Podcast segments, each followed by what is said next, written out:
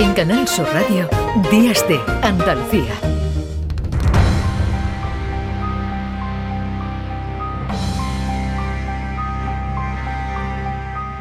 El caso del joven de 17 años detenido en Montellano, en Sevilla, por terrorismo yihadista ha hecho que vuelvan a saltar las alarmas sobre el nivel de radicalización de algunos de esos lobos solitarios que se reparten por todo el territorio europeo. El fenómeno no es nuevo, pero este caso que nos ha tocado tan de cerca nos plantea muchos interrogantes. ¿Están asociados estos casos con los conflictos bélicos activos en el mundo, como la guerra Hamas-Israel. Bueno, pues le vamos a preguntar por ello y por otras cuestiones a Carlos Igualada, que es el director del Observatorio Internacional de Estudios sobre Terrorismo. Señor Igualada, ¿qué tal? Muy buenos días. Hola, muy buenos días. Bueno, caso Montellano, joven de 17 años, por las informaciones que tenemos, preparado para atentar y posiblemente causar una masacre. Eh, ¿Ha aumentado el riesgo de, acciones terroristas? Eh, lo digo por esta noticia y por otras también que se han producido en los últimos meses. En cierto modo, sí. Eh, es, evidente que desde que comenzó el conflicto entre Hamas e Israel de los últimos meses, eh, ha aumentado la amenaza tanto en España como, en, como en parte de Europa. Y algunas de las operaciones antiterroristas que se han realizado durante estos tres últimos meses, como ya digo, tienen una, relación directa o indirecta con, todo lo que está ocurriendo en cuanto a, a, casos de radicalización que se han acelerado debido a, al conflicto y, a la situación que, se está generando. Entonces, en cierto modo, este nivel de amenaza sí que se puede considerar que, se ha incrementado en ciertos mm. aspectos en vinculación a, lo, que, a lo que está ocurriendo entre Hamas e Israel. Pero también es cierto que, los casos de, radicalización que se están produciendo durante los últimos meses o durante los últimos años también obedecen a, una situación, a un contexto eh, que viene viéndose eh, desde una perspectiva mucho más amplia. Mm. Bueno, ahora iremos con eso porque entiendo que también todo esto se produce, por ejemplo, hay un conflicto, ¿no? Como el de eh, Israel y, y, Hamas, eh, que digamos que eleva ¿no? esa radicalización, porque entiendo que las redes de captación, ¿no? que son las que tienen como objetivos ¿no? a estas personas, el caso de este joven, por ejemplo, Montellano, se vuelven más activas. Sí, sí, en cierto modo así es. Estamos viendo cómo durante los últimos tres meses eh, distintas organizaciones de carácter yihadista como Estado Islámico o Al-Qaeda eh, están instrumentalizando de alguna forma el conflicto entre, entre Hamas e Israel para, sacar partido y tratar de enviar mensajes muy claros hacia, hacia sus seguidores con el fin de dinamizar estos procesos de radicalización para que acaben materializándose incluso en, atentados terroristas sobre Europa y, evidentemente también, también en España. Y en este, en, este, en este sentido sí que es verdad que parece ser que existe más dinamismo, más movimiento en cuanto a estas redes que se están formando, que ya existían previamente, y de ahí que el grado de amenaza que representan se, esté elevando durante estos meses. ¿Cuáles son las causas? Bueno, además de ese conflicto, hemos hablado de ese eh, ejemplo actual, además, eh, de ese conflicto, de esa guerra en Oriente Medio, pero ¿cuáles son las eh, otras causas, ¿no? Para que en España y en otros países de Europa estemos asistiendo a cada vez más casos de jóvenes captados y radicalizados por Daesh. Pues existen numerosos factores a la hora de poder explicar ese, fenómeno, pero es verdad que uno que resulta clave es la influencia que está teniendo la, propaganda yihadista en, jóvenes que han nacido ya en plena era tecnológica, que tienen muchas capacidades y muchos conocimientos para moverse en, el mundo online y estos factores evidentemente influyen a la hora de, acelerar o de iniciar procesos de radicalización, evidentemente en, estos, en estos jóvenes, que hemos visto durante el último año, en 2023, en España se ha llevado a cabo el mayor número de, detenciones de, menores por su implicación en actividades yihadistas. Y es un, claro indicador de que esta situación es una seria amenaza o un desafío al que tenemos que hacer frente como, como sociedad y del que precisamente están alertando desde las fuerzas y cuerpos de, seguridad. ¿Cómo de peligroso puede ser un, un lobo solitario? Veíamos el, el, caso de Montellano, que según las informaciones parecía que estaba ya eh, preparando, que estaba a punto de actuar, de ahí que se acelerara, ¿no? Parece la, la, detención.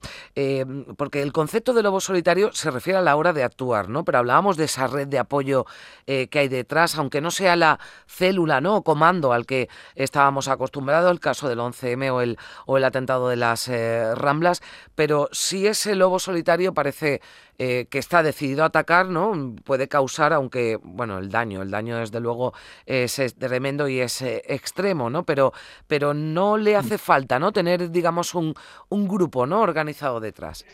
Sí, en, cierto modo se, refiere más a la figura de, de, actores individuales que en el momento de cometer la acción terrorista actúan por cuenta propia. Pero es, es, cierto que detrás de ese atentado normalmente hay redes o hay individuos que han, que han participado de alguna forma en los procesos de radicalización o han dado algún tipo de, instrucción, eh, más allá de que no existen en estos momentos atentados que se estén cometiendo en Europa mediante la formación de células terroristas, sino que son individuos que de forma autónoma deciden cometer estos atentados. Y el principal desafío que suponen es que es, en muchos casos es difícil detectarlos, porque al actuar por cuenta propia con sus propios medios, que en muchos casos son rudimentarios, dificultan que las fuerzas y cuerpos de seguridad, así como los servicios de inteligencia, eh, detecten eh, los movimientos de, estos individuos.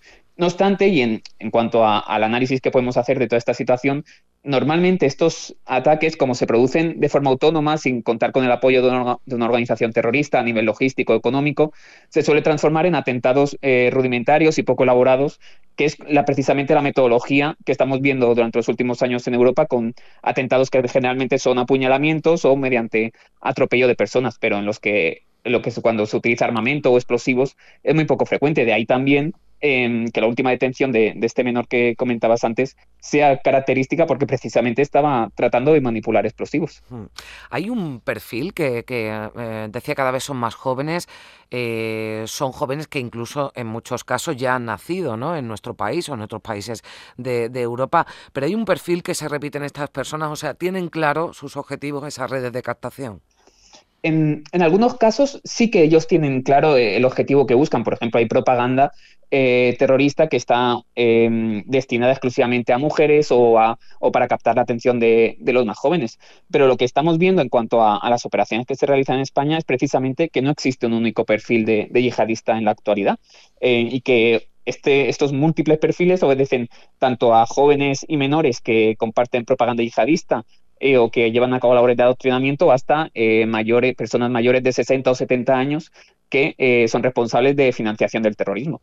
Por lo tanto, uno de los grandes retos y desafíos que tienen las fuerzas y cuerpos de seguridad y los servicios de inteligencia es precisamente combatir esta gran diversidad de perfiles eh, que encontramos en, estos momentos. Hmm. E, el nivel de, alerta antiterrorista no, ha aumentado, pero sí existe, ¿no? aunque no tengamos eh, conocimiento ¿no? público de ello, una, vigilancia constante, continua por parte de las fuerzas y cuerpos de, seguridad. Esto es suficiente, claro, porque nos preguntamos desde 2015, ¿no? Mantenemos el nivel, bueno, pues el segundo, ¿no? Digamos, no eh, el nivel 4, pero que digamos que, que solo hay uno, ¿no? Por encima de ese nivel 4 de alerta antiterrorista, pero esto eh, podría mejorar, eh, no sé, podría eh, haber una, una labor policial más intensa para, para, actuar contra, contra estos lobos solitarios si se aumentara ese nivel de alerta o con esta está suficiente y está en los mismos niveles que otros países de nuestro entorno. Mm, sí, los responsables de, la lucha antiterrorista consideran que en estos momentos el grado de amenaza se adecua a ese, nivel 4 en el, que, estamos. Y en este sentido es, importante remarcar siempre que eh, nuestro país cuenta con uno de los mejores eh, ejemplos de lucha antiterrorista a nivel mundial. de hecho, así es reconocido internacionalmente y creo que es importante tenerlo siempre en cuenta.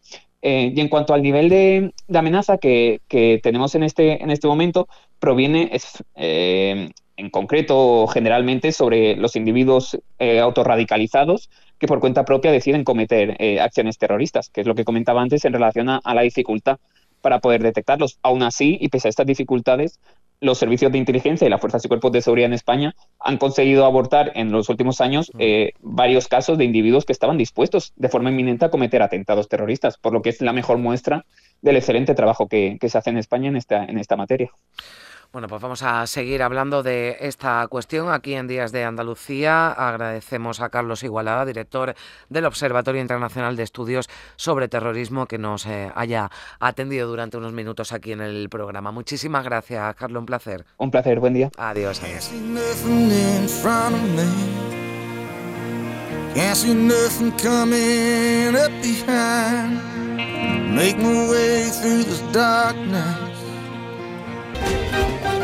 En Canal Sur Radio, Días de Andalucía.